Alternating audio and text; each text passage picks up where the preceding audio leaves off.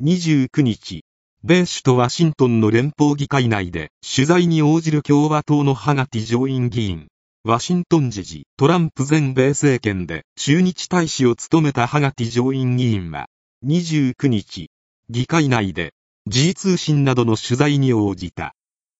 Former U.S. President Donald Trump tried to strengthen Japan-U.S. ties while he was in office, a close aide told media organizations including Gigi Press on Thursday.